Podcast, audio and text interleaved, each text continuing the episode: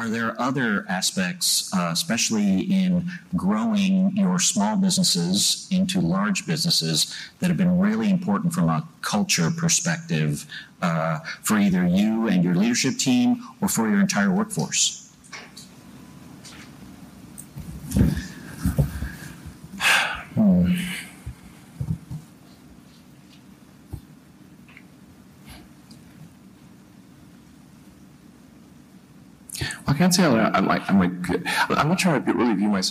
La regla del silencio incómodo es simple. Cuando te enfrentas a una pregunta desafiante, en lugar de responder, haces una pausa y piensas profundamente en cómo quieres responder. Como lo acabamos de escuchar al inicio de este episodio, una de las personas que hace uso de esta regla es Elon Musk. No es raro que cuando se le haga una pregunta a Musk, este se tome entre 5 y hasta 15 segundos para pensar antes de dar una respuesta. Pareciese que Elon Musk entrara en un trance, mirando fijamente al espacio, concentrando todo su intelecto en esa única pregunta. Steve Jobs también era conocido por hacer lo mismo. De hecho, hay un ejemplo de hace más de 20 años. Transcurría el año 1997 y Jobs acababa de regresar a Apple estaba realizando una sesión de preguntas y respuestas en la Conferencia Mundial de Desarrolladores de Apple, cuando un miembro de la audiencia le hizo una pregunta incómoda a Jobs. Yes. Mr. Jobs, you're a bright and influential man. Here it comes. It's sad and clear that on several counts you've discussed, you don't know what you're talking about. I would like, for example, for you to express in clear terms how, say, Java, in any of its incarnations, addresses the ideas embodied in OpenDoc. And when you're finished with that, perhaps you could tell us what you personally have been doing for the last seven years. Uh,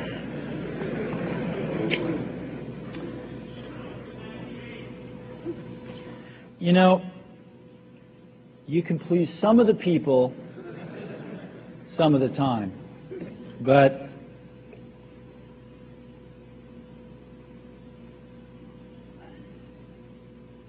one of the hardest things when you're trying to affect change is that No sabes de lo que estás hablando. Y preguntó con sarcasmo en qué había estado trabajando Jobs los últimos siete años. La respuesta de Jobs toma un sorbo de agua y se sienta y piensa durante 10 segundos. Después de hacer una pequeña broma, vuelve a hacer una pausa, esta vez durante 8 segundos. Lo que sigue después de que Jobs reflexiona sobre la pregunta y contempla la crítica, en lo que equivale a 20 segundos de incómodo silencio, es una demostración magistral de cómo responder a un insulto. Como ilustran estos ejemplos, la regla del silencio incómodo es una gran herramienta de pensamiento crítico. Puede ayudarle a dar respuestas más profundas, analíticas y reflexivas. Puede ayudarle a resolver los problemas de raíz de manera más eficaz, lo que conduce a una mayor comprensión. Pero la regla del silencio incómodo ofrece otra gran ventaja y tiene mucho que ver con la forma en que nuestro cerebro procesa las emociones. La inteligencia emocional es la capacidad de identificar, comprender y manejar las emociones, y la regla del silencio incómodo es una excelente manera de demostrarlo. Cuando se trata de pensamiento tranquilo y racional, normalmente involucramos una parte de nuestro cerebro conocida como corteza prefrontal, pero cuando nos sentimos atacados o bajo presión, activamos otra parte de nuestro cerebro conocida como amígdala, que tiende a tomar el control en una especie de secuestro emocional. Eso no siempre es malo, ya que nuestras emociones pueden ayudarnos a salir de situaciones difíciles. El problema surge cuando esas emociones no se controlan y decimos o hacemos cosas de las que luego nos arrepentimos. Piensa en el ejemplo de Steve Jobs respondiendo a ese insulto. Esta fue una de las primeras apariciones importantes de Jobs después de regresar a Apple. Cuando se fue muchos años antes, se había ganado la reputación de ser arrogante e incapaz de trabajar bien con los demás. Con una respuesta incorrecta, podría haber perdido la confianza de su compañía, los inversores y el público antes de que se pusieran en marcha sus planes de reestructuración. En cambio, al adoptar la regla del silencio incómodo, pudo mantener sus emociones bajo control y ofrecer una respuesta perfecta.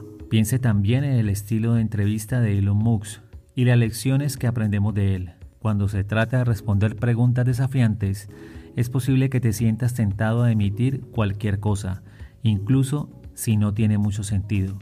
O puedes decir lo que crees que la otra persona quiere escuchar en lugar de lo que realmente crees. ¿Pero es eso lo que realmente quieres? ¿O preferiría tomarse unos segundos para hacer una pausa, pensar detenidamente y luego responder de una manera de la que se sienta orgulloso más tarde?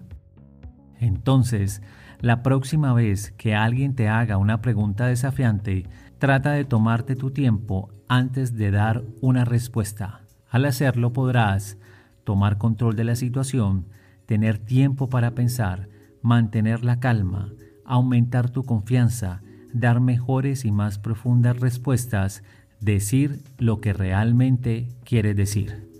Para el podcast El Conferencista, les habló Carlos Libreros. Contáctame para amplificar con storytelling y soluciones disruptivas sus ideas en presentaciones.